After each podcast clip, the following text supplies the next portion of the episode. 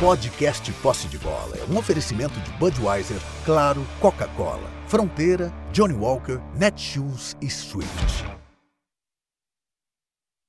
Olá, sejam muito bem-vindos ao Posse de Bola da Copa do Mundo. Estamos aqui mais uma vez. O Brasil venceu, venceu a Suíça por 1 a 0. Suado, apertado, não fez um grande jogo, mas venceu por 1 a 0. É uma das seleções com 100% de aproveitamento. A outra é Portugal, que venceu a instantes Uruguai por 2 a 0, com uma, uma jornada espetacular do Bruno Fernandes. E também a França é 100%, que venceu as suas duas partidas. E já temos uma enquete no ar que é sobre isso. Estamos aqui no Brasil, nos estúdios, com José Trajano e Arnaldo Ribeiro. E lá no Catar, Juca Kifuri já com a gente. Daqui a pouquinho teremos ainda Mauro César e Walter Casagrande Júnior. Vou mandar já a enquete para vocês, mas antes quero pedir que vocês nos deem likes. Eu que peço like porque o Juca não, não, tem, não tá com condições agora. Inscrições no canal. Assine o canal, entre no canal, no, no All Sport no canal, assine o canal e venha com a gente. A enquete é a seguinte: entre as seleções com 100% de aproveitamento, quem está jogando mais? É o Brasil? É a França? Ou é Portugal, que acabou de vencer o Uruguai bem vencido por 2 a 0. Vamos falar sobre isso e muito mais. O Neymar faz falta, o Casemiro joga muito, o Tite errou. Tudo isso e muito mais aqui no Posse de Bola na Copa. Trajano, boa tarde. Boa noite. Boa noite. Tudo isso que você falou. Boa noite a todos e todas. Neymar faz falta, o Tite errou e o Casemiro está jogando para o Juju. Falou, é por aí. O Neymar, evidentemente, faz falta, a gente viu hoje. Quanto a Sérvia, até ele foi um dos piores em campo. Mas ele é o Neymar, melhor jogador que a gente tem, né? E fez falta. Tite errou onde? Colocando o Fred, deixando o Rodrigo no banco, e o time melhorou, evidentemente, quando entrou o Rodrigo, né? Que foi muito importante para a vitória do Brasil. Será que o, o, o, jogar com dois volantes contra a Suíça, retrancada, aquele, a volta no ferrolho, não sabia que, que não precisava jogar com dois volantes e tal? Muito bem. E a terceira coisa é o Casemiro, que fez o gol, que veio jogando, não só defendendo muito, você vê contra a Sérvia, ele estava sozinho lá atrás. É, Agora ele tinha um pouco do freio. Aliás, Bruno Guimarães, hein? Merece um lugar é. ali também ao sol, né? Jogou bem, né? O Tite foi teimoso, tentou ser o Tite de sempre, né? contra um, a Suíça que todo mundo sabia que vinha na retrancada, que ia atrapalhar muito o jogo do Brasil, e ah, não quis arriscar. Curiosamente, no primeiro jogo ele arriscou, né? mas tinha Neymar em campo na escalação. Uhum. Agora não tinha o Neymar. Né? A expectativa de muita gente colocasse o Rodrigo logo de cara, não colocou. Veio de uma forma conservadora com o Fred. Então o Brasil teve dificuldade. É incrível, o pessoal fala muito da defesa no Brasil. Está bem a defesa. Né? O Thiago Silva, o, o Marquinhos. Marquinhos, né? Mas os outros times também têm uma incompetência. Né? A me perguntaram isso hoje. É a grande atuação na defesa ou o que, que é? Eu acho que é a grande atuação e a incompetência. Porque Sérvia e, e Suíça não chutaram uma bola pro gol do Brasil. É. Aliás, o Alisson deu um pouquinho de medo. Mas mas saídas com pele, meio perigosas e tal. Então, portanto, o Brasil consegue a classificação, como era esperado, né? depois passou pela Sérvia, a gente sabia que ia passar pela Suíça, mesmo aos trancos e barrancos. Time que não chutou uma bola para o gol, ia jogar fechado. Entrada do Rodrigo, Vinícius Júnior bem ali, bem, muito acionado. Decepção para mim, da seleção brasileira. Rafinha. E o Richard, a gente vai dizer que não é uma decepção, a bola não chegava nele não jogaram bola para o Richardson, né? O Brasil insistiu muito e estava dando certo no segundo tempo. No primeiro tempo foi, um, foi nada, né? Uhum. Aconteceu nada. Foi insistir com o Vinícius Júnior, que era tinha uma marcação dupla. Depois o, a Suíça deixou de ter uma marcação dupla. Né? dupla. É. Ficou só um. Aí, Aí cara ele... pesadão, grandalhão, o Vinícius se serviu. Então eu, eu, responsabilizo o Tite, porque há uma passada de pano geral em relação ao Tite na imprensa brasileira. Ele é o maior, é o maior de todos, não erra nunca, sabe tudo, não. Ele é responsável pela dificuldade que o Brasil encontrou para ganhar da Suíça. Claro, a Suíça se fechou bem, se armou bem, se preparou para enfrentar o Brasil, mas ele escalou mal a equipe e isso prejudicou e foi, esse, não digo sufoco, a dificuldade que o Brasil teve para encontrar esse 1 a 0. Muito bem, Juca Kifuri já está conosco também, esteve no jogo Brasil 1, Suíça 0, olhou atentamente também Uruguai e Portugal. Boa noite, Juca. Muito bem, você falou uma, uma verdade e uma mentira. Hum. Eu estive em Brasil e Suíça e não vi um minuto sequer de Uruguai e Portugal, infelizmente, porque vinha voltando do estádio para o hotel. E no táxi não dava para ver o jogo. Mas Brasil e Suíça, que é o nosso assunto principal. O Tite cometeu o equívoco de não sair com o Rodrigo e sair com o Fred, que não jogou mal, jogou o jogo dele. Mas era um jogo que se sabia, e eu antecipei para vocês aqui ontem que não ia ser fácil, que a, o velho ferrolho suíço reapareceria contra a seleção brasileira. E não deu outra. A Suíça. O que, que foi? Estamos ouvindo. Estamos ouvindo, Ju. Prossiga. Alguém disse que a imagem está congelada. Eu Não, parei. tá Não, não. não. Estamos está- aqui, está estamos mais te móvel ouvindo. do que nunca, Estamos te ouvindo Pelo cristalinamente e te vendo congelado cristalinamente. o, lá no Polo Norte. Você está bem barbeado, está charmosíssimo. Pode, pode continuar. Muito bem. Então, entrou o Fred e não entrou o Rodrigo.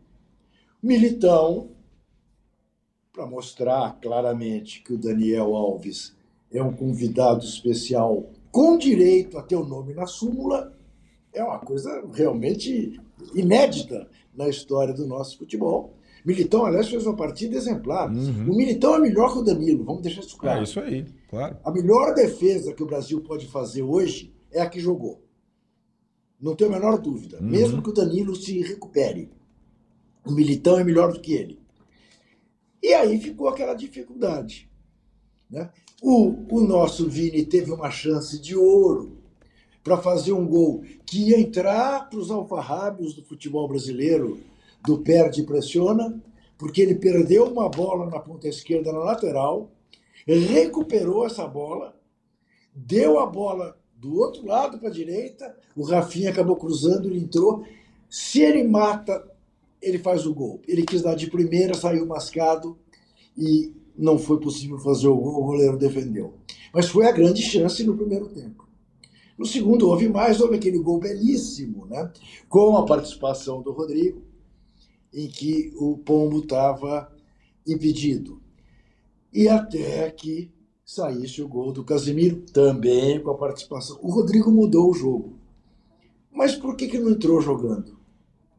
Não dá para entender. Então, eu diria a vocês o seguinte: o Tite me pareceu ter uma recaída corintiana, pragmática. Vamos ganhar de 1 a 0, não vamos correr risco. O Brasil não correu risco. A defesa brasileira é absolutamente intransponível até agora. Né? Ninguém chutou no gol do. Não sabemos se o Alisson é um bom goleiro. Porque a bola não vai no gol dele. Né? Não houve um chute entre as três traves em dois jogos. Então, é, nesse aspecto, digamos, uma, uma classificação segura, mas com uma dificuldade que não precisava se tivesse escalado o time certo desde o início. E quero fazer mais uma observação. Posso me enganar e não será a primeira vez nem a última, mas acho que em breve teremos o Rafinha no banco para o Antônio jogar. Muito eu, bem. Eu, eu vou fazer só um adendo. O, o Rodrigo, estou vendo que o Mauro já está a posto ali, o Mauro até pode falar melhor do que eu. É um jogador que pode. Ele joga às vezes na direita no Real Madrid. Né? Ele é um jogador muito Sim. versátil ali. E pelo que o Rafinha está jogando e que o Rodrigo jogou, quem sabe, né? Pode ter Rodrigo e Neymar juntos. Rodrigo e Neymar juntos. Acho que até o Casagrande escreveu sobre isso. Né? Pode muito bem ter Rodrigo e Neymar juntos. se o E Neymar Vini se Ju- e. Vini Júnior, Júnior claro. também, claro. Muito bem, já estamos conectados com- também com o Mauro César, que também viu o jogo do Brasil, viu também o jogo do Uruguai. É... E aí, Mauro, suas impressões sobre Brasil 1, Suíça 0. Você tinha saído muito bem impressionado do jogo, o primeiro jogo contra a Sérvia. E agora? Evidentemente não foi, não foi tão bom, né? Foi bem abaixo. A Sérvia foi ótimo. O segundo tempo foi perfeito, quase perfeito. O primeiro tempo não. As dificuldades foram aquelas já imaginadas, né? já esperadas do time da Suíça. A Suíça entrou para empatar. O resultado mais cedo de Sérvia e Camarões é, fez com que o empate, que já era interessante normalmente para a Suíça, ficasse é, melhor ainda. Né? É, ela empatando, mesmo perdendo, né? ela tem a vantagem de jogar contra a Sérvia, podendo, podendo empatar. Então, a Suíça não, não foi para vencer o jogo, ela teria uma ou outra oportunidade no segundo tempo, quando soltou um pouquinho mais o time. A própria escalação foi uma escalação mais cautelosa. É, e aí acho que o Brasil foi um time muito, muito previsível, muito burocrático, né? criou muito pouco é, jogada. Isso acontece, aliás, pelo lado esquerdo. Tudo isso acontece pelo lado esquerdo. Nenhuma jogada de perigo, de gol, ou de gol anulado, ou de sei lá o quê, foi pelo lado direito. Tudo pelo lado esquerdo. Os dois gols no jogo da Sérvia, lado esquerdo. Os dois gols, o que valeu o anulado, lado esquerdo. E o gol que foi o gol da vitória foi um gol do Real Madrid, né? Porque o Casemiro acabou de sair de lá. É. Os três jogam no Real Madrid. Vinícius, Vinícius para o Rodrigo, Rodrigo de primeira para o Casemiro e o gol da vitória vitória justa, o Brasil jogou melhor, procurou mais o gol. Agora também não é todo jogo que o Brasil vai fazer uma exibição tão boa, né?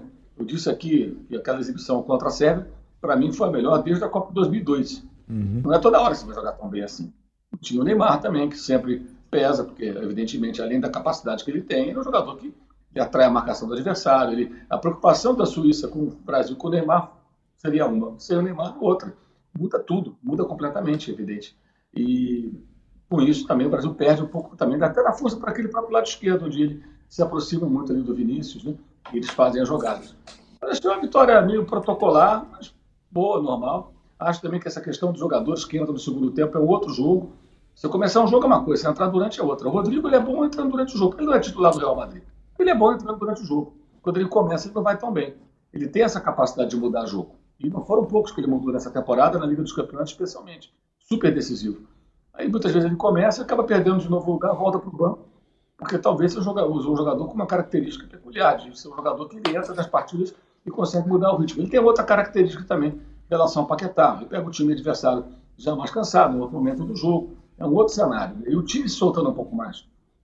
E aí o jogo dele começa a aparecer mais. Se ele entra de saída, eu não sei se ele teria o mesmo desempenho.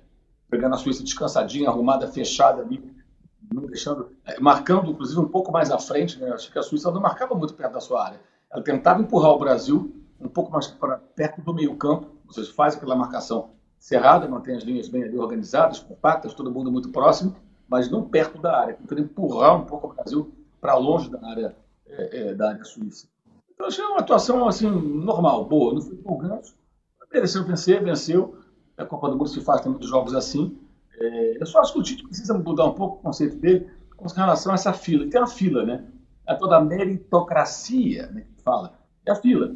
Então, assim, se um jogador é tem mais tempo de casa, ele só entra que. É, o outro só entra depois que esse cara participar.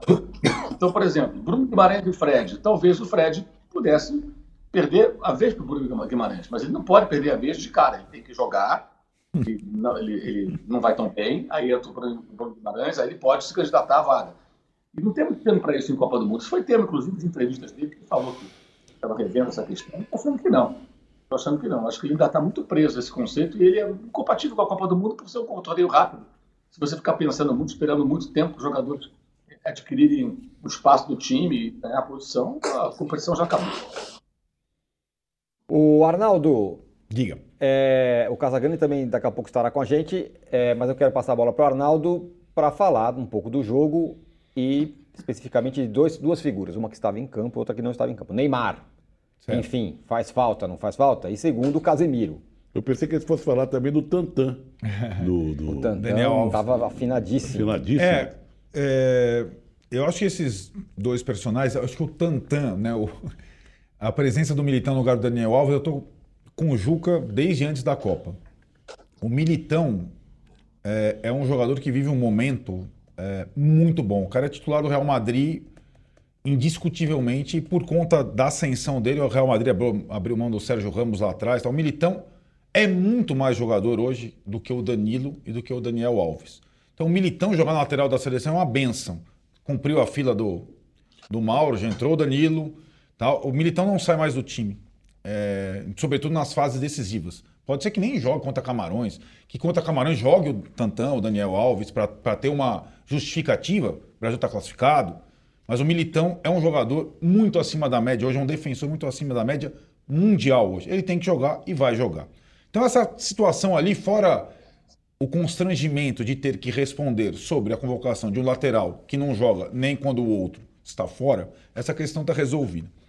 Aí esses dois jogadores, Tirone, são Casemiro e Neymar. Eu acho ótima a citação aos dois, porque, primeiro, eles têm exatamente a mesma idade, eles cresceram juntos no futebol, eles foram da seleção de base juntos, eles têm 30 anos. Né? É, o Trajano falava antes aqui do programa comigo e a gente estava tentando ver os destaques individuais da Copa do Mundo até o momento. E aí você vê a partida do Bruno Guimarães de Portugal, que é um monstro. Se o Brasil Bruno, tivesse o Bruno, Bruno, Bruno Fernandes. Bruno Fernandes, desculpa, o Bruno Guimarães é nosso, é um monstro também. É, jogou bem, o né? Bruno Fernandes, é, ele seria, se ele tivesse, se fosse brasileiro, ele jogaria na meia e o Neymar tinha que jogar em outro lugar, porque ele é o, um 10 que não existe mais, né? Ele é um ele é um é um estupendo, estupendo jogador e, e, de fato ele é um dos destaques. É, o Mbappé é outro destaque, vive em auge da carreira. E o destaque brasileiro é um volante, é o Casemiro. E não é um destaque da Copa. O Casemiro é o melhor jogador brasileiro. Aí você pode fazer a conta que você quiser para trás. Nos últimos quatro anos, nesse, nos últimos cinco anos, nos últimos seis anos, nos últimos sete anos, é o Casemiro. O jogador que é mais regular, mais vencedor e mais competitivo foi com a entrada do Casemiro no time do Real Madrid, que o Zidane colocou lá o tal do Triângulo das Bermudas, que o Real Madrid ganhou tudo. O Casemiro é muito bom, porque ele é um jogador que ele é capaz de fazer tudo. Ele é capaz de ser, como disse o Trajano para mim, o melhor em campo defensivamente contra a Sérvia e o melhor em campo ofensivamente contra a Suíça. Lembrando que o gol do Vinícius anulado pelo VAR, ele mete a bola Vinícius. Sim, claro. E depois ele faz um gol de primeira de um atacante. O Casemiro é um monstro. Só que nossa cultura, normalmente, ela valoriza os jogadores que fazem gols, artilheiros, os... E o Casemiro é mais constante que o Neymar. A carreira do Casemiro é mais constante que o Neymar. O Casemiro é mais vencedor do que o Neymar. Eu não estou menosprezando o Neymar, estou com vocês. O Neymar faz uma falta tremenda. O Neymar é um jogador também acima da média. Mas ele não é o principal jogador brasileiro nos últimos anos. Ele é o principal craque, o que desequilibra, mas o mais constante chama-se Com Casemiro. essa tua observação, o fato de ter escalado o Fred, então é pior ainda. Exatamente. Já que você o Casemiro e, com essa forma, Trajano, um- jogando do jeito É, que tá, Eu, eu vi duas observações sobre o Casemiro no primeiro jogo, e aí de gente que jogou contra, com que, que me chamaram a atenção. Uma, foi, acho que foi do D'Alessandro, argentino, que falou que ele até se sente melhor quando ele é único volante, porque ele tem a leitura completa do, do espaço. do espaço. E o Felipe Luiz foi muito feliz, lateral do Flamengo, que fala muito bem, entende futebol, chamou, comparou ele a um aspirador, que ele vai limpando a sujeira toda do campo. Né? Boa, boa imagem. E acho que é, a escalação do Fred foi bizarra, porque o adversário não pedia a escalação do Fred. É, e com a escalação do Fred não a do Rodrigo, por exemplo, ou de um meia, Everton Ribeiro, podia ser, mas sobretudo o Rodrigo que vem treinando no lugar, a gente não pôde testar o Brasil sem o Neymar. Não foi um teste, não foi um teste, porque foi um meio teste. Não teve nenhum minuto junto o time com Casemiro, Paquetá, na função que ele jogou, Rodrigo, Rafinha, Richardson e Vinícius Júnior. Nenhum minuto. Porque a troca do Tite, também uma troca ruim no intervalo, tirou o Paquetá e Parece, manteve o parece, Fred. eu tinha lido, ouvido, que Sim. o Paquetá não estava bem. Sim, mas assim, Não, é Eu tô verdade. dizendo que ele passou mal durante a semana, ou É não verdade. bem, não treinou, aquela coisa Isso, toda. o Anthony, o Anthony perdeu mais treinos que o Paquetá, É. né? Por conta dessa virose e entrou no jogo. Eu acho que o Paquetá aguentaria pelo menos mais 15 minutos pra gente. E, a, e a- a volta foi bizarra do Fred, porque o Fred na primeira bola faz uma falta, a Suíça volta Ganha melhor, amarelo. tem o amarelo, aí entra o Bruno Guimarães, não o Bruno Fernandes, ainda bem que você me corrigiu, que é muito bom jogador. É um, é uma, é um outro tipo de volante, vai, já que essa é a palavra. Ele inicia as jogadas e até libera mais o Casemiro. Então o Bruno Fernandes tinha iniciado a jogada do gol no lado do Vinícius, tinha iniciado a situação, o Casemiro estava na área ali porque o Bruno Fernandes estava armando atrás dele. Então são detalhes é, e acho que para eu, eu só lamento de a gente não ter visto. Concordo com o Mauro que o Rodrigo é um jogador que entra melhor do que começa os jogos ainda, mas a gente poderia ter visto até para ver se ele é uma opção para um jogo decisivo. É. Nós não vamos ver isso agora. Camarões, provavelmente o Brasil vai fazer alterações, poupar jogadores. A primeira eliminatória do Brasil tem. Não, e, e que fique claro que o que vai acontecer com o Brasil nas oitavas é com Portugal ou Gana. Não, Portugal Não, já não, é o desculpa, primeiro. Uruguai e Gana. Uruguai é o Gana. vencedor do jogo. Vamos combinar que. Que é o segundo lugar. É. Portugal já ficou com o primeiro. Exatamente. Vamos combinar que esse cruzamento, seja com o rival Uruguai ou ah, o time físico de Gana, que tem de fato jogadores bons também, não é um cruzamento tão complicado assim como outras seleções terão. Mas então, talvez já tenha o Neymar, a gente não sabe, talvez o Neymar já esteja recuperado por esse jogo.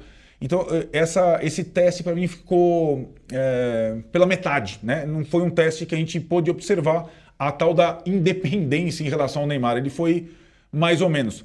É, e independência em relação ao Neymar em campo não quer dizer que o Neymar não faça falta, só para deixar claro. O time poderia produzir bem sem o Neymar. Antes de voltar para o nosso âncora, porque nós temos aí o Juca esperando lá, é tarde da noite, Mauro, Casa Grande daqui a pouco vai estar com a gente. Quando a gente fala do Neymar, tudo que a gente fala, eu, comigo, caso, mas muitos outros, né, aquela pessoa acha que é aquela implicância total. Uma coisa o Neymar, eu falo, faz falta assim, mostrou que faz falta assim. E nós, nós falamos uma coisa outro dia, que aquele gol, famoso gol do Richarlison, começou com uma jogada do Neymar. Mas ele perdeu a bola. Isso. Ele, ante- ele, antecipou, a bola sumiu dele e foi parar com o Vinícius Júnior. Vinícius Júnior cruzou. Bom, quando nós falamos isso, tomei uma cacetada de tudo quanto é lado. Você só quer falar mal do Neymar, não é possível. Bom, ontem na coletiva, quem falou isso? O Tite. Foi. Que o, o- a bola escapa A do bola Neymar, escapou o. Vinícius con- conclui o goleiro Não vou rebate. tirar o mérito, que ele que iniciou a jogada. É, isso. Mas a bola, o passe para o Vinícius Júnior não houve. Houve uma bola, escapou e foi para o Vinícius Júnior. Independente dele ter iniciado muito bem a jogada. Só, dá- só um parêntese Perfeito. para explicar isso. Agora, Juca, é, a gente entendeu já o que não funcionou. O Fred não funcionou. Mas como disse o Arnaldo, a gente ainda não entendeu como pode ser esse time sem o Neymar. Porque o Rodrigo não, não- não jogou desde o começo. Será que vai funcionar? Será que não vai funcionar? Então a dúvida permanece. É verdade. Então, mas veja. É óbvio que qualquer time do mundo que possa ter o Neymar em condições ideais quer ter o Neymar em condições ideais. Porque ele joga bola feito um capeta. Isso é indiscutível. Não foi o caso dele contra a Sérvia. Não tem sido o caso dele na seleção brasileira. E é daí dizer que esta seleção não padece da Neymar dependência como outras. Mas nós não pudemos testar isso É isso como deveríamos, porque o Rodrigo só entrou no segundo tempo. E é claro, como o Mauro disse, e no caso da Suíça, ficou tão evidente como havia ficado no caso da Sérvia. A partir dos 15 minutos, língua de fora. Porque passaram o tempo todo correndo atrás da posse de bola do Brasil, sendo pressionado. Então chegou uma hora que não nem pensar, pensa direito. Lembrem-se que depois do 1 a 0 inclusive, o ataque do Brasil pressionou a defesa da É. Suíça três ou quatro vezes e roubou a bola e criou chances de gol. E ainda teve dois contra-ataques, um dos quais, com um erro do Vini, demorou para entregar a bola para o companheiro dele, para o Rodrigo. Agora, o que me agrada, assim, também não está sendo testada o quanto eventualmente poderá vir a ser, porque não enfrentou nenhum grande ataque. Mas essa defesa do Brasil, É. eu houve momentos hoje que me lembrou a defesa da, da seleção campeã nos Estados Unidos em 94. Sem dúvida. O miolo de zaga não erra uma bola. O Militão uh, foi ali cumprir uma função que ele cumpre melhor que o Danilo. O Alexandre jogou bem. A defesa hoje teve que pecar. Bom, e tem você ter ali Casimiro e Fred na frente, né? a defesa fica quase invulnerável. Mas um teste, teste, teste sem Neymar, a gente não fez. A gente teve lampejos disso no segundo tempo. Tem uma estatística sobre isso da defesa do, do, do, Brasil, que é a seguinte: ó, o Brasil é a primeira seleção a ficar dois jogos seguidos sem sofrer nenhuma finalização no gol em Copas do Mundo desde a França de 98. É. Foram zero finalizações no gol contra a Suíça, zero finalizações do gol contra a Sérvia e já estamos agora. Estamos vendo ali o Casão sim, ali, rapaz, olha lá. Olha lá ó. Com Casagrande.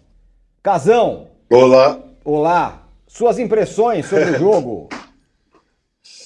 Bom, então, eu achei. Eu não gostei do, do jogo do Brasil, principalmente no primeiro tempo. É... Aconteceu aquilo. No... A característica do Fred é sempre. To... A primeira opção dele é tocar para o lateral, ele domina e toca para o lateral, ou devolve ou passa para outro volante. E o time ficou amarrado, o time ficou lento, ficou. É... Não colocou velocidade na jogada estava difícil do Brasil jogar, porque isso era a estratégia da Suíça. Colocar o jogo lento, não deixar o Brasil é, colocar uma intensidade, um raciocínio rápido na jogada, a velocidade que é o forte. Você pega do, o, o meio do Brasil para frente, é todo mundo muito rápido no raciocínio. Ou pelo menos deveria ser, se o Rodrigo tivesse saído jogando no primeiro tempo. Quando o Rodrigo e depois de 13 minutos o Tite tirou o Fred, aí eu achei que foi um erro. Porque se era para esperar 13 minutos, tira no intervalo. Já entra com o Bruno, com Bruno Guimarães e já entra com, com o Rodrigo, que em 13 minutos, esses dois já iam estar sentados no campo. Então eu acho que o Tite, o, o Tite escalou mal, na minha opinião, é aquilo que acho que todo mundo estava pensando, era melhor que o Rodrigo. Ele, ele insistiu em fazer um time pragmático 20, deu para intervalo, o Paquetá não estava bem, provavelmente não treinou uns dois dias aí por causa da gripe, colocou o Rodrigo, mas continuou com o Fred. O problema continuou o mesmo, dificuldade de sair jogando, e depois de 13 minutos ele mudou. Então eu acho que o Tite hoje não fez um bom trabalho. Ele, se confundiu, ele não escalou legal e se confundiu um pouco na alteração do intervalo. Ele tinha que ter mudado os dois de uma vez. Depois, depois disso, aí aparece Rodrigo, Vinícius Júnior fica mais solto, é, o Richardson não foi bem na partida, então o Gabriel Jesus poderia ter tentado o Pedro, que é mais mobilidade. Enfim, eu acho que o Tite hoje não fez um bom trabalho. E quem resolveu a partida foram os três que ganharam a Champions, a última Champions, né? Vinícius Júnior, Rodrigo e Casemiro. Uma jogada dos três jogadores, dos jogos na Champions, na última Champions, acabou fazendo com um toque, um toque genial do Rodrigo, né? De é. três dedos, que a bola foi girando, quando ela quicou, ela. Ele não precisou.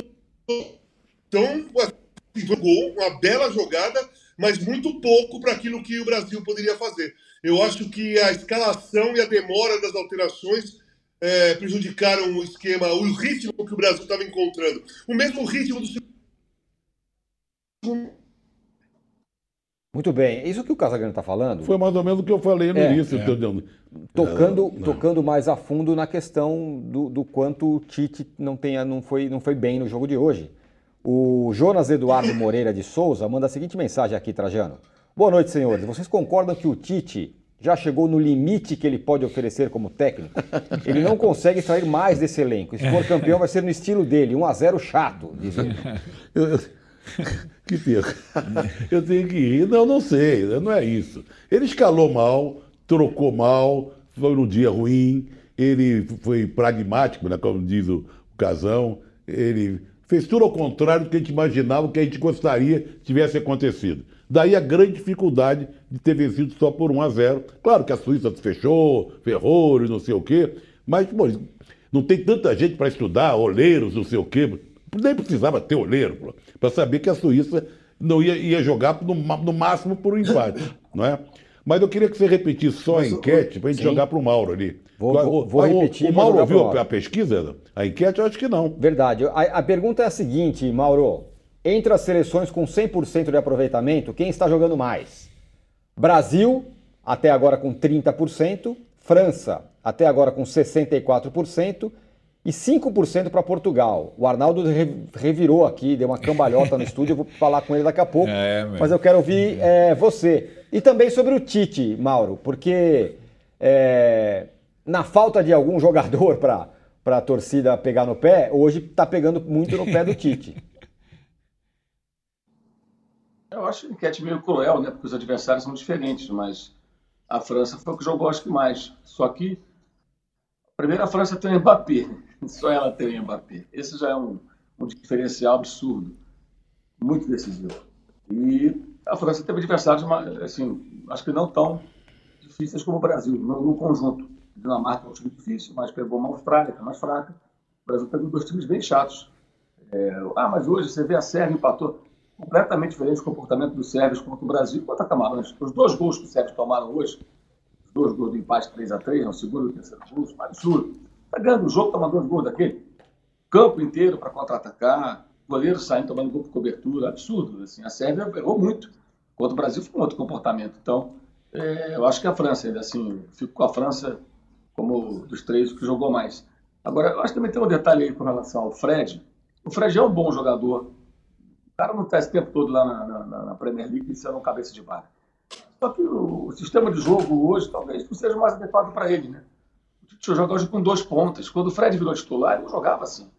Então mudou o desenho tático do time e talvez ele não seja mais jogador para fazer essa ou aquela função. Então ele vai ter que rever isso rapidamente. É o Bruno Guimarães que pode fazer, quem é que pode fazer esse papel? Ele vai ter que avaliar isso muito rapidamente para tomar uma decisão. Não dá para ficar esperando muito. Não dá para ficar esperando a vida inteira, que falamos há pouco. Na Copa do Mundo as decisões têm que ser rápidas. Agora, eu vi, eu vi hoje, assim, por outro lado, uma virtude que é essa questão defensiva, né? O Brasil é um time muito difícil de fazer gol. É. É muito difícil fazer gol no Brasil. E isso pesa muito numa competição como essa. Quando a gente falar, ah, os, os suíços e os sérvios não chutaram no gol. Não é que eles não tentaram, não tentaram tanto, mas tentaram. Não conseguiram. A Suíça até teve uma chance no segundo tempo ali mais clara, de uma bola confusa dentro da área, mas é difícil criar chances contra a seleção brasileira. Isso é um ponto positivo. E eu acho que ele se apegou um pouco a isso, talvez, certo conservadorismo, não quis, não quis justificar, mas tentando entender por que, que ele fez essa opção de começar com quem ele começou. Mas acho que a partir de agora, ele deveria se ver obrigado a refletir sobre isso e eventualmente mudar eh, a sua, a sua fila. né? A sua fila tem que andar. As prioridades precisam ser alteradas, creio eu. E esse jogo agora é um jogo para fazer experiências contra Camarões, que vai ser um jogo, como diz o Arnaldo Ribeiro, um jogo faceiro. Camarões é um time faceiro. Então vai ser um jogo com gol, vai ser um jogo alegre, colorido, cheio de bossa. Então vai ser uma beleza. Não vai, não não vai ser um jogo para fazer muitas experiências com relação a, a esses aspectos que foram apresentados no jogo de hoje. Deve ser um jogo bem mais aberto contra Camarões. O Brasil deve vencer, acho que pode até observar alguns jogadores para pensar em cenários diferentes para outra fase. Ele deveria fazer isso. É um luxo, né? É quase um treino, no sentido de você poder fazer experiências valendo três pontos, porque a situação dele está garantida. Diga lá, Arnaldo. É, só uma observação. Só um detalhe, o faceiro, acho que consta assim da obra do Ari Barroso. Tá É vendo? uma expressão de Ari Barroso. É mesmo? Jogos contra Estou Camar- tentando me lembrar a música do Ari Barroso, que tem faceiro. No meio, daqui a pouco eu me lembro. Jogos contra Camarões normalmente. Guarani do Brasil. Aquarela do Brasil, né? É, Olha, então. o Juca é o nosso... É, nosso. Não é isso? né, o nosso Compositor. Compositor. Não, só um detalhe importante sobre o Fred é- e interessante. É, o Fred, é, ele já jogava no Manchester United como titular muito na temporada passada, e aí quem vem para o Manchester United, Casemiro. Então, para o Fred seria uma ótima, né? Porque o volante titular da seleção sai do Real Madrid e vai jogar do lado dele no Manchester. Mas o Manchester troca de técnico e está jogando com dois pontas, Anthony e Sancho pelo outro lado e o gênio do Bruno Fernandes no meio, né? É, atrás do Cristiano Ronaldo, que não vai jogar mais, vai ser o Rashford e tal. Que está acontecendo aos poucos no Manchester? O Fred tem perdido espaço para o Eriksen, o dinamarquês, que está na Copa, que é um jogador mais, é um armador. É uma- Então, são detalhes importantes, porque o Eriksen tem se encaixado melhor ao lado do Casemiro do que o Fred, do jeito que o Manchester está jogando agora, nesse momento. O Eriksen vai, se fosse pegar algum jogador da seleção brasileira com um estilo mais parecido, mais Bruno Guimarães. O cara que tem um passe mais longo, sabe chutar de fora da área. Então, o que poderia ser uma coisa muito boa para o Fred, a chegada do Casemiro, e aí o Tite teria, meu, além de tudo, eles jogam juntos no mesmo time. Não, não serviu para consolidar a titularidade dele, nem no Manchester e nem na Mas, seleção. mas é muito recente. O que funcionou recente, né? foi o Real Madrid, citado inclusive pelo Casimiro. É, exatamente. O Exatamente. saiu do Real Madrid, mas o que Isso. funcionou foi o trio que jogava junto no Real E Madrid. que, e O que Casemiro sabe... saiu do Real Madrid, mas o Real Madrid não O Real saiu Madrid do não Casemiro. saiu Não saiu, ainda bem, né? É, e acho que são movimentos que, que Vinícius, Rodrigo, o Casemiro já fazem meio automaticamente, né? É. Então acho que é uma, foi uma boa observação do Casagrande, com o Real Madrid. Fala, Casão. Não, então, nessa que o Arnaldo tá falando, do Eric, sim, ele tá jogando mais próximo do Casemiro como um segundo volante, e é exatamente isso que as grandes equipes e as grandes seleções estão, estão fazendo. O segundo volante da maioria dos grandes times é um cara que tem um bom passe, um cara que, que pensa rápido, um cara que toca para frente. É, a primeira opção do segundo volante tem que ser o passe para o meia, uma enfiada para ponta, ou o lateral pegando em progressão. Não, não existe mais lado. Pegar a bola e tocar pro, pro lateral que está do lado dele. Ou devolver pro outro volante. Ou tocar pro meia de um modo que o cara tem que devolver para ele. Entendeu? Isso daí amarra jogo. E é a característica do, do Fred. é. Eu não acho o Fred mau jogador. E não acho que ele. Que ele está lá, ele está na Europa há muito tempo, porque ele joga bem. Só que o futebol vai mudando. Então, aquela característica do Fred, que era importantíssima quando ele chegou lá na Europa, hoje já não está sendo tanto, porque os, os grandes treinadores não estão querendo mais um segundo volante que passa por lado a bola. Eles querem um cara que passa para frente. Quando contrataram o Eriksen, né, era para ele jogar de meia, mas já pensando no segundo volante. Porque o, o treinador queria que a bola saísse com mais é, velocidade no raciocínio. Não é velocidade de correr com a bola. O Eriksen, quando a bola chega nele, ele já domina e já toca para um, para frente, o lateral que passa, sai para uma tabela. Isso é rapidez de raciocínio. Que o Bruno Guimarães tem, que o Paquetá também tem, que o próprio Casimiro tem. O Casimiro tem menos, mas ele tem também esse passe mais vertical, essa coisa mais rápida no raciocínio, que o Fred não tem. Por isso que, na minha opinião, o jogo ficou amarrado pra caramba, porque a Suíça queria amarrar, ela queria uma bola, fazer um gol, pra tentar vencer por 1 a 0 ou empatar a partida. E junto com o Fred jogando como titular, tocando muito pro lado, o jogo do Brasil ficou com uma dinâmica lenta, que foi o primeiro tempo sonolento, chatíssimo, que não ia acontecer nada se continuasse daquele jeito. Não ia acontecer nada a nosso favor, poderia acontecer a favor deles. Pronto, complica tudo. Então é isso que eu acho. O Não existe mais times grandes, bons, que disputam títulos é, na Europa que o segundo volante toca pro lado. Olha, se o Tite estiver vendo o posse de bola, é provável que ele esteja, ele já tem uma ideia do que fazer já no próximo jogo, depois do que o Casagrande falou. Deixou Eu, muito talvez claro. ele não esteja, mas o filho, o Mateuzinho, talvez Tá esteja nos vendo. é. Que, não, que o me continua disse- falando Aliás- é, com a prancheta quando o jogador entra em campo. É o Matheus Nos que deem likes, viu? Por favor. Aliás, numa audiência vocês, brutal vocês aqui. poderiam Pois não. me explicar por que, que o Tite fez menção ao filho na entrevista coletiva hoje que eu não percebi?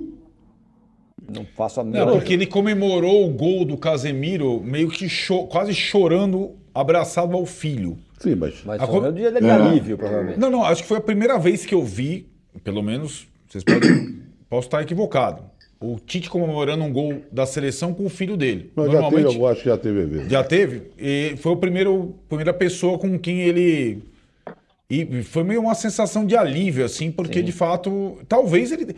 Aliás, é, o, ele está sendo Não, hoje o, porque eu o estou te perguntando, Arnaldo, eu estou perguntando porque eu vinha ouvindo a entrevista dele no ônibus, mas ah, acabei perdendo o que motivou a frase dele.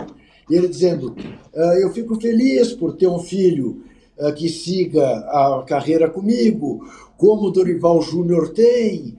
ah, como o Ancelotti tem, como, enfim, ele citou mais outro treinador, agora não me ocorre qual, uh, que também trabalha com o filho. E diz como existem músicos né, cujos filhos seguiram a carreira do pai e tal. E eu não entendi, eu falei, será que é porque isto é um problema na visão da CBF, por exemplo, em relação a ele, de, de ter o filho trabalhando na comissão técnica. É, pode, pode ter sido uma, um recado, vamos dizer assim.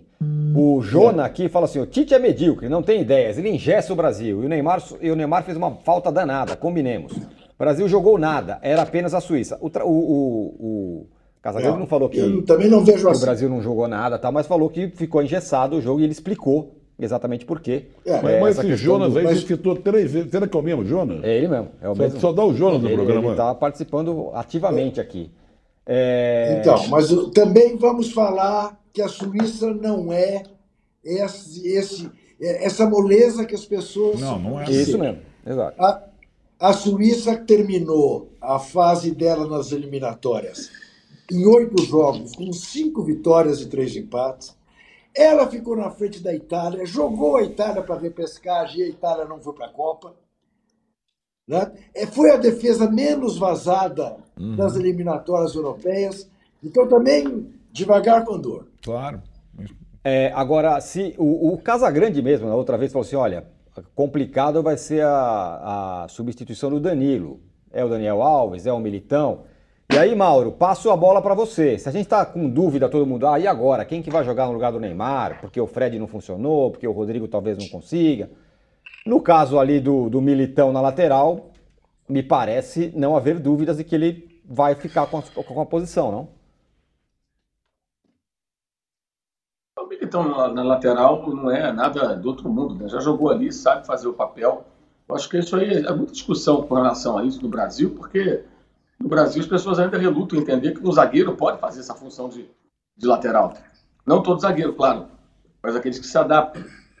E muitas vezes funciona melhor do que se você colocar um lateral ruim ali. Se eu pôr um zagueiro que sabe ocupar aquele espaço, mesmo que ele não projete muito o ataque, um time que tem pontas bem abertas, como é caso da seleção brasileira, você consegue compensar ali é, com, com manter a segurança defensiva, que é a preocupação do Tite. Né? Isso aí é um conceito que o qual não abre mão. A defesa muito, muito, muito segura. Sempre tem sido assim nos seus últimos trabalhos. Então, no Militão, acho que ele ganha posição de fato. Difícil ter o Danilo voltar ali. Danilo que está jogando de zagueiro. Né? E, e, e é lateral da seleção, que é a sua posição original. É, agora, essa questão do, do Neymar, eu acho que assim, o Tite precisa realmente pensar nisso, porque não se sabe quando o Neymar vai jogar, como vai estar. Né? Especialmente pela lesão, como o Arnaldo já destacou em outras ocasiões, a lesão aconteceu no setor do corpo do Neymar, onde ele mais toma, não é nem pancada, beliscões, né? cutucadas. Pancada também. Então, qual vai ser a condição dele? Como é que vai ser? Ele vai estar em frente inteiro, ou vai ter 70%, 80%, que ele pode render voltando de forma apressada, obviamente, porque a competição é importante, está em andamento, nesses jogos em que eventualmente possa jogar. Então ele precisa sim pensar em alternativas para diferentes cenários. O, aqui, ó, nossa enquete está a seguinte, ó. Em- entre as seleções com 100% de aproveitamento, quem está jogando mais? É o Brasil com 31%, é a França agora com 64% ou é Portugal com 5%? Queria que o Arnaldo falasse sobre Portugal, porque ele estava entusiasmado aqui com o jogo. Não, mas a gente vai voltar a falar do Brasil também, mas só para você Ah, rapidinho. não deixar de é, falar. outra vez a gente, é, Portugal joga sempre no mesmo dia do Brasil, então não dá tempo de falar de Portugal, né? Outra vez foi isso que aconteceu. É, Portugal é que perdeu um jogador titular absoluto na zaga, o Danilo deles, com fratura na costela, só volta no mata-mata. É, hoje teve o Pepe, né, o zagueiro traído, falou interminável, e fez um jogo, sobretudo no segundo tempo, muito bom contra o Uruguai, depois que fez a vantagem. Casão até falava do- da questão do volante. No segundo tempo, vencendo por 1 a 0, o técnico português Fernando Santos tirou o segundo volante colocou um terceiro atacante, o Leão, que joga no Milan. Mas deu uma bagunçada geral na hora que o Uruguai também fazia substituições, que colocou finalmente o Arrascaeta, que perdeu a chance do empate, estava 1 a 0 para Portugal.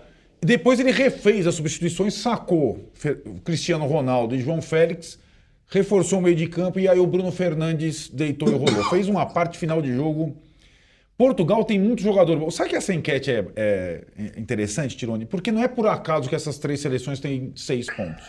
São os três países que mais produzem jogadores bons no mundo. Há algum tempo. Os três.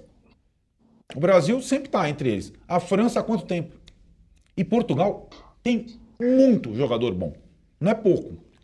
Então, porque a gente fica sempre, ah, Cristiano Ronaldo, Messi, Messi, a Argentina não consegue ter essa competição. Cristiano Ronaldo, Neymar é, e Mbappé, não é só isso, né? Tem muita coisa. A França consegue repor oito, quando ela tem oito cortes. Portugal consegue repor cortes também. Foi o, o, o Diogo Jota do Liverpool foi cortado antes da Copa. O Danilo agora se machucou. E tem muito talento. O Brasil também consegue repor jogadores, porque. Então, são três seleções que não estão só por acaso nessa situação. São os três melhores. Se a gente for colocar isso num campeonato, são os três melhores elencos do mundo, em termos de qualidade. E Portugal fica sempre meio à margem, parece sempre, sempre o time do Cristiano Ronaldo. É muito mais que o time do Cristiano Ronaldo. Né? O, é, hoje é o time do Bruno Fernandes. Esse é o melhor jogador português hoje. Né? É, e acho que não tem nenhum problema nisso. É claro, e o Cristiano Ronaldo, eu acho que ele, além de ter mudado o estilo de jogo dele, hoje joga na área, hoje fez até passe de futebol. Ele é um jogador que é para o último toque. E ele não está fazendo uma Copa ruim. Não é uma Copa brilhante, mas não é uma Copa ruim e acho que ele tem um espírito de liderança muito importante. Né? É, diferente do Mbappé, diferente do Neymar, é um outro tipo de jogador. E aí o fato de o Brasil não cruzar até uma final com Portugal e França é uma benção. Porque esses são times muito fortes, né? Portugal já vai ser campeão da chave dele, Brasil da chave dele, então eles já se separam a partir da próxima fase. E a França também está do outro lado. A França pode até pegar a Argentina já na no primeiro mata-mata. Então, para o Brasil, acho que é um cruzamento um pouco mais suave e poucas seleções terão na primeira eliminatória Gana ou Uruguai. Terão alguns já confrontos muito difíceis e Portugal, Tirone pode anotar aí que vai dar trabalho até o fim. Eu queria saber do Casão, quem que ele acha. E pego aqui a mensagem do Renato Albuquerque. Ele fala: sobre a melhor seleção, é importante lembrar que a França concedeu várias chances à Dinamarca, que poderia ter até vencido o jogo. O Brasil é mais sólido que, que você acha, hum, Casão? Aspecto defensivo é verdade, você tem razão. Não. Ah, mas eu acho que o aspecto defensivo da França sofre porque é uma equipe que vai para cima. É uma equipe que joga aberto, é uma equipe que procura a velocidade o tempo todo. Passe rápido, velocidade, mudança de, de, de posicionamento. E isso, quando você perde a bola, você pega é, a equipe meio no meio do caminho, né? Por isso que deixa espaço. Mas quantas chances a, França teve? Quantas vezes o, o Mbappé desnorteou o marcador dele? Eu fui ao estádio ver França e Dinamarca. Uhum. Uh, eu, e eu fiquei prestando atenção, obviamente, na partida, mas muito no Mbappé. olhando o movimento do Mbappé. Que tipo de jogador, que tipo de jogada ele faz? Cara, ele tem hora que ele arranca na direção do cara que tá com a bola, para, gira e sai em velocidade nas costas do marcador dele. O cara não consegue nem ver o Mbappé onde ele está. É. Tem outra jogada que ele arranca para o fundo, o marcador dele vai, ele freia e volta e pega a bola no pé, e aí ele parte para cima do cara. É. Fora as entradas em diagonal. Então é um, é, o time da França ele é muito rápido no raciocínio, é muito rápido no toque. Para mim é a melhor seleção dos, dos, dos das, das três que ganharam as duas partidas a França é a melhor para mim. É melhor. Porque é, dá espaço. Acho que perdemos a conexão com o Casagrande. É, então... só, é só, só um detalhe, até para completar o raciocínio dele. A imprensa espanhola tem noticiado que a recuperação do Benzema segue mais rápida que o previsto e que ele poderia voltar à Copa, já que ele não foi cortado. A França ficou com 25 jogadores e não 26, uhum. né? É, então, é, agora, tem toda essa questão que os nossos companheiros levantaram lá da questão do relacionamento do Benzema com os demais jogadores. E aí tem uma coisa curiosa. O Benzema, quando ele saiu, é, não cortado, mas saiu da delegação, Trajano, é, ele saiu meio, é, não digo escondido, às 6 horas da manhã, Ninguém foi acompanhá-lo, fora o goleiro reserva. É, e, então, tipo, não teve nenhuma, digamos, nenhuma comoção pela saída de um jogador que foi o melhor da temporada passada. Então, tem esse aspecto também que parece mesmo que o ambiente da seleção francesa não, não digamos, não sente falta. Mas, mas vamos combinar. Assim como nós estamos falando que o Neymar faz falta, o Benzema faz falta, né? Ele é um jogador muito acima da média. E a seleção francesa, acho que tem uma questão de, de uma carência no banco de reservas muito grande, né? Não tem um nível do banco à altura do time titular. Os- Caiu aqui o Caiu a Juca. conexão com, com o pessoal do Catar, mas fala aí, Trajano. Com o pessoal só o Juca, né? Não, não, o Mauro e o Casa- Casemiro Ah, é? caiu.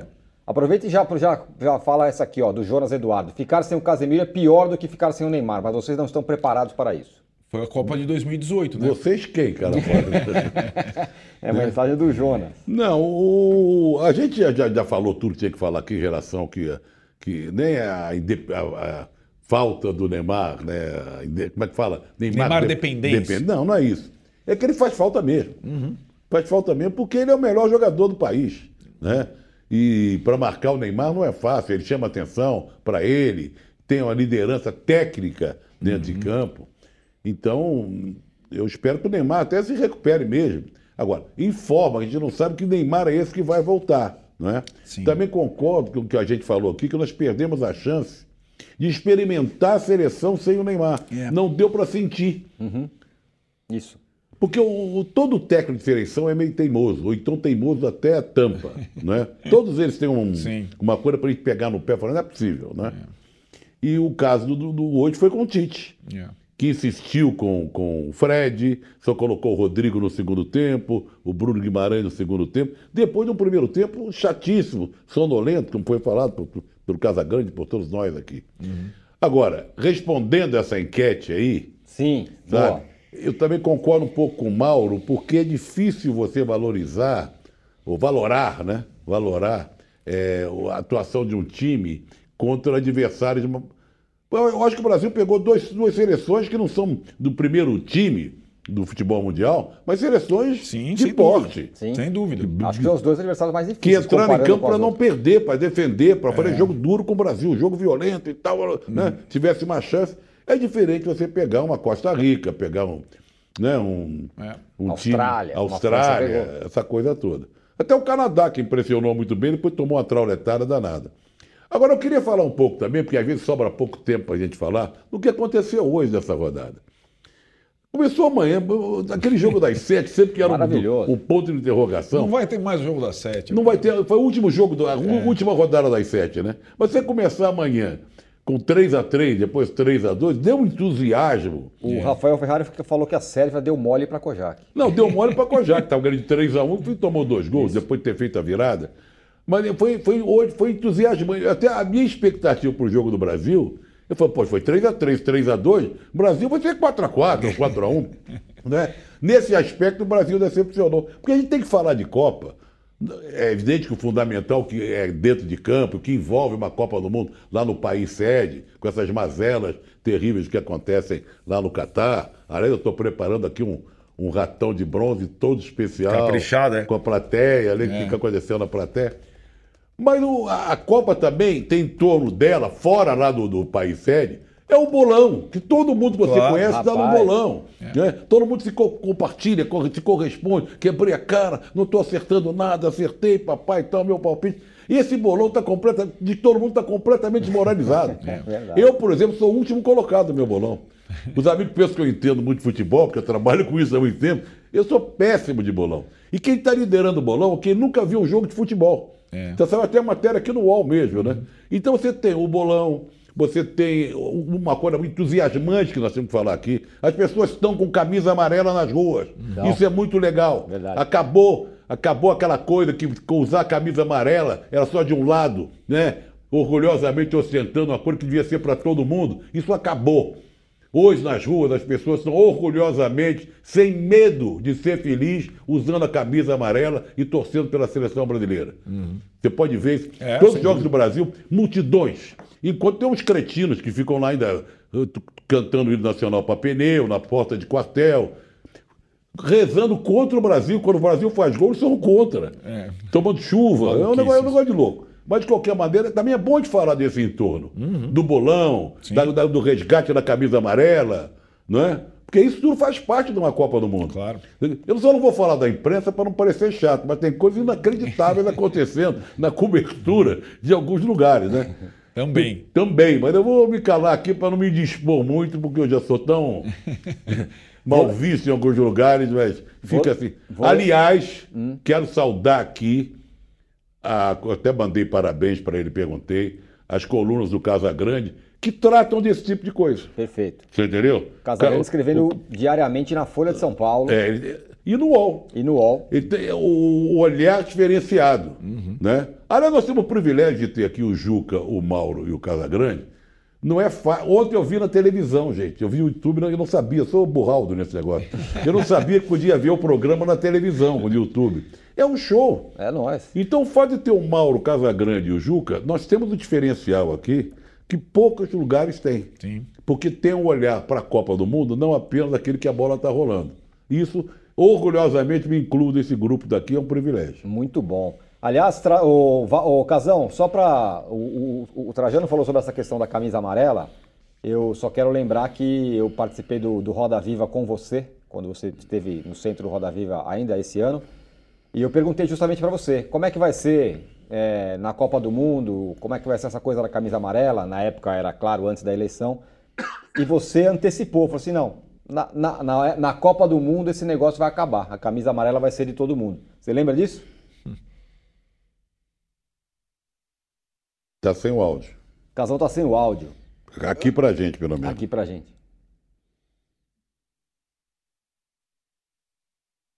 Tudo bem, tá sem o áudio, mas tudo bem, vamos fazer o seguinte, eu quero passar pro Mauro, porque é o seguinte, Mauro, você Eu queria ver o agora. Não, Arrascaeta. vol- voltou o casão. Ah. Fala, Casão, Voltou? fala, Casão. Posso falar? Pode. Ah, então, porque eu acreditava que o Bolsonaro ia perder né, a, a eleição.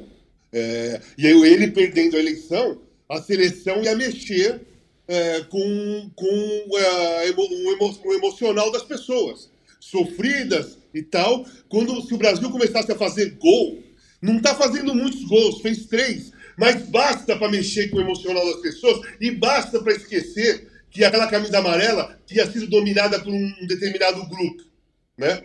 Que esse determinado grupo está abandonando a camisa amarela. Eles são, eles são traidores. Eles são traidores, porque agora eles estão vendo que os torcedores normais estão usando a camisa amarela. E aqueles que não usavam porque não queriam se envolver com golpistas, está todo mundo usando, esses caras que, que batem continência para pneu, eles estão querendo negar a camisa amarela agora. Eles negam a seleção brasileira agora.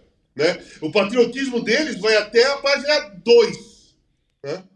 Porque, por isso que eu acreditava na camisa amarela, que ia ser resgatada. Não, assim, o mais, o, mais legal, gente, que não precisou ser resgatada. Ela veio andando naturalmente. Ela se soltou daquela turma é, através do futebol. Para quem, quem ainda fala que futebol e política não pode se envolver, as pessoas têm que prestar atenção que foi a bola que fez com que a camisa amarela começasse a migrar para o Brasil todo. Não veio para nós, porque a camisa amarela não é nossa. A camisa amarela é de todo mundo. Né? Então a, a bola, a bola rolando na Copa do Mundo, é, a- os dois gols do Richardson, principalmente na primeira partida, fez com que a camisa amarela se soltasse daquela turma e começou a, a, a flutuar pelo Brasil todo, flutuar o, o Brasil todo, o espaço todo, e as pessoas foram vestindo, porque ela, ela cabe em todo mundo. Ela não tem uma medida só. Perfeito. Posso até cantar Boa. a música que eu falei da Ari Barroso. Encontrei o meu moreno na avenida de camisa amarela. Olha lá, tá vendo? Cantando a É Flores isso. Bela, Muito a bom. Flores Bela. A Flores Bela. Ó, ô, eu preciso Zé, ir para o intervalo. É... Zé. Ma- Fala, Juca. Peraí. Pode falar. Não tem faceiro na quadrilha do Brasil, não. Tem trigueiro. Não, não é trigueiro, não. Eu vou, eu vou pegar a letra aqui. Mas a outra música tem faceiro, eu vou atrás. Agora, o, o- a gente vai para o intervalo, mas antes, rapidamente, Mauro, pelo amor de Deus, você foi aí para o Catar para ver o Arrascaeta em campo. Hoje ele entrou. Teve a bola do, do empate, errou. E aí? Ah, ele chutou fraco, né? Ele, aliás, ele- isso aconteceu contra o Corinthians também. É. Ele teve a chance de chutar forte. Eu acho que ele não tem confiança para bater com violência na bola por conta desse problema de pubis. Igualzinho. Aí tirou, o goleiro defendeu e poderia ter empatado o jogo ali. Agora, mais importante do que isso é observar que o Diego Alonso, de novo, só solta o Uruguai quando a faca está no pescoço. Né? Uhum. Do que nem o time do Vitor Pereira contra o Flamengo na, na, na- Copa do Brasil. Vai para cima quando está perdendo, quando tem mais jeito. Ele tem bons jogadores. Dá para o Uruguai fazer mais do que isso. Dá para o Uruguai ser mais do que isso. O Portugal uma equipe melhor. Concordo com o Arnaldo em relação a Portugal. Mas o, o Uruguai poderia ter feito mais. Flertou com o empate em dado momento ali, justamente quando o time usou um pouco mais da sua, dos seus jogadores mais agressivos, mais talentosos. E o Arrascaeta entre eles. O jogo mudou na- na- nas substituições. Só que quando teve chance, não aproveitou. Teve a chance também com o Soares, aquele bololô na área, como diria o Valdir Amaral. E, mas foi justa a vitória de Portugal. Portugal é o melhor time. O Uruguai vai ter que ganhar agora de Gana, né? Para se classificar. Isso. Joga pelo empate o time africano. Exatamente. Bom, vamos ao rápido intervalo. Vocês vão pensando já. Gatão, uma rodada do Gatão de Ouro, uma rodada do Ratão de Bronze Eu, eu já tenho, eu já tenho um e a rodada para dizer o que é imperdível amanhã. Não saia daí e nos deem likes e se inscrevam no canal do UOL. Vamos aí, já voltamos.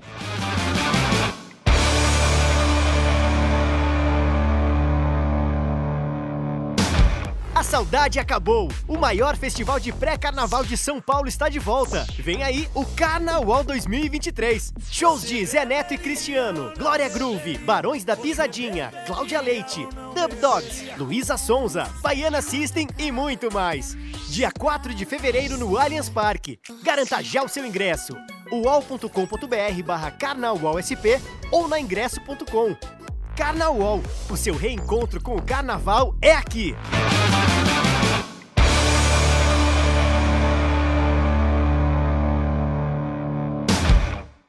Muito bem, estamos de volta para o posse de bola na Copa. O Pedro Férez fala, faz fala o seguinte, Trajano. Dançou a dança faceira em, na música Alegre Menina de Dori Caymmi e Jorge Amado. Não, não é essa que eu é essa. Foi num samba de gente bamba, gente bamba, que te conheci É, chegou, feira. Aí, de uma gravação.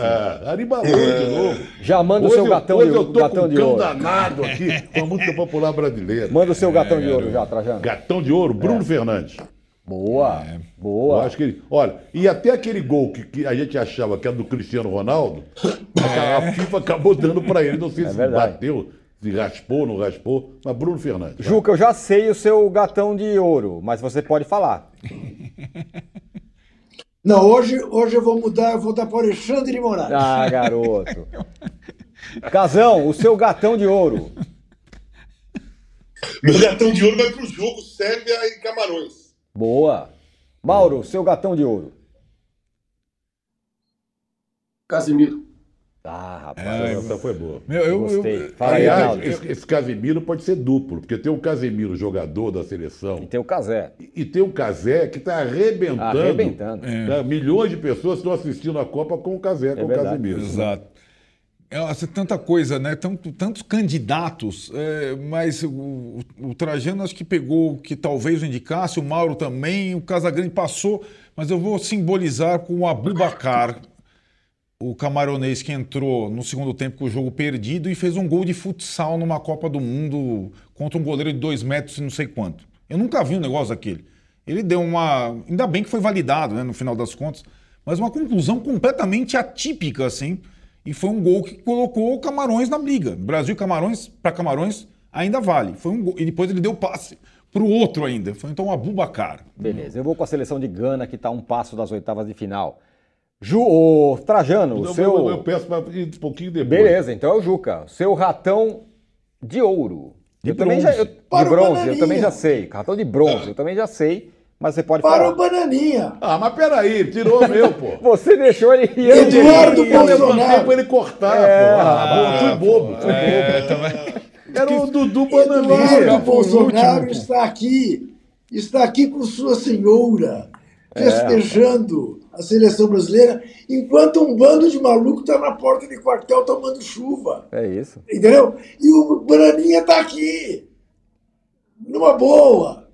Agora, ele que não procure visitar a família do Sheik, porque esta tem se revelado profundamente simpática ao presidente Lula. Rapaz, olha só. Tá? Muito bom. Isso. Casão, o seu ratão de bronze. Então, eu vou fazer o contrário do Juca.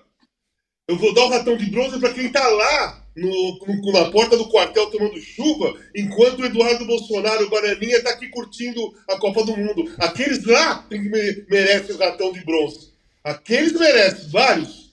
Tem que distribuir para todo mundo lá. Boa. Para eles se tocarem. Eles não, eles não se tocaram ainda que essa família se aproveita de todo mundo, manipulou a cabeça deles. E na hora que a bomba explodir, a família vai vazar e vai sobrar tudo na mão desses caras. Boa. Mauro César, o seu ratão de bronze. Provar. É. Pelo gol do Vinícius Júnior. Boa, ah, é, VAR, VAR eletrônico. Aliás, a gente Você nem, podia nem, nem deu tempo de falar, Quero né? saber se tá certo ou tá errado. No gol do Vinícius. Isso eu, mesmo. É, você tá... Ele tá implacável. Meu, tava muito impedido. Bandeirinha tem que ter levantado o negócio lá. Tava, o cara tava voltando o impedimento. Mas... Não, mas já que ele não viu. Sim, é, eu não entendo o seu ponto. Eu concordo com você. Mas o, o ratão de bronze vai para um português, num dia que Portugal brilhou tanto. Paulo Bento, técnico da Coreia. Já fez um trabalho aqui no Cruzeiro horrível.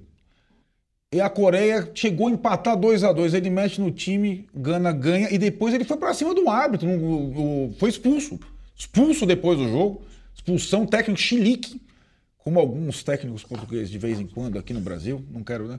Mas ele foi expulso, o técnico da Coreia, Paulo Bento, ganha o ratão. Bom, o meu já deu, porque eu, eu, eu antecipei é o Ju, mas eu já tinha dado. Quer mudar, não? Eu, não, não, não, Dudu Bananinha, claro. tá certo, muito bem. O que o que é imperdível tem, amanhã. Botar, tem, tem até a tela tem aí. A tela pra vamos gente botar dar uma na tela aí. Os Aliás, é, muda amanhã os horários, né? Isso. Amanhã é jogo meio-dia. Jogos no mesmo horário. A abstinência do jogo da sete. Olha lá. E aí, Trajano? Irã e Estados Unidos. É. Eu tô, já tô com você. Irã e Estados Unidos. Juca, o que é imperdível... Já houve, já houve bafafá na coletiva. É, pois é. Né, um, um entreveiro entre jornalistas americanos, delegação americana, é. jornalistas é. iranianos e tal. O imperdível de, de amanhã, já me despeço de você, Juca. Então, do ponto de vista da política, que como você muito bem sabe, âncora, não se mistura com futebol, sem dúvida nenhuma, esse jogo Irã Estados Unidos. Por todas as razões, inclusive porque decidem vaga. Mas como futebol, Equador e Senegal. Boa. Casão, que você não vai perder amanhã? Eu vou assistir Inglaterra e, e País de Gales, mas eu acho o Senegal e o Equador melhor. Mauro, aliás, obrigado, obrigado, Casão. Já me despeço de você. Mauro. Valeu. É, de fato, Estados Unidos e Irã é imperdível, mas como diria Fernando Calazan, esse eu vou perder, esse não me pega não. Eu vou...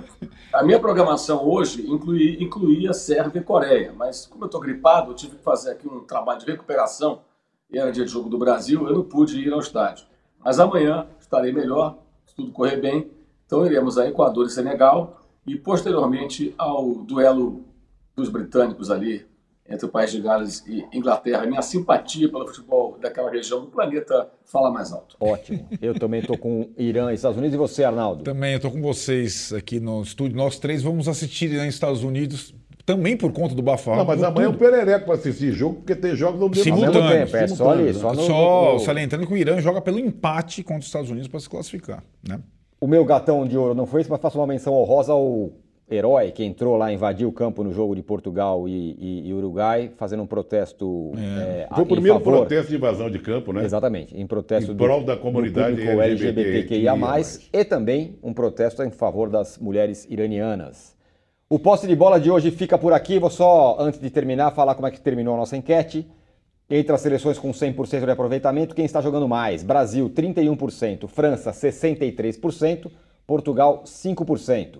O posse de bola volta amanhã, mas amanhã às 9 da manhã você tem o, All News Sport com a Domitila Becker direto do Catar. E às 6 da tarde estaremos aqui no posse de bola de novo com vocês. Valeu, tchau!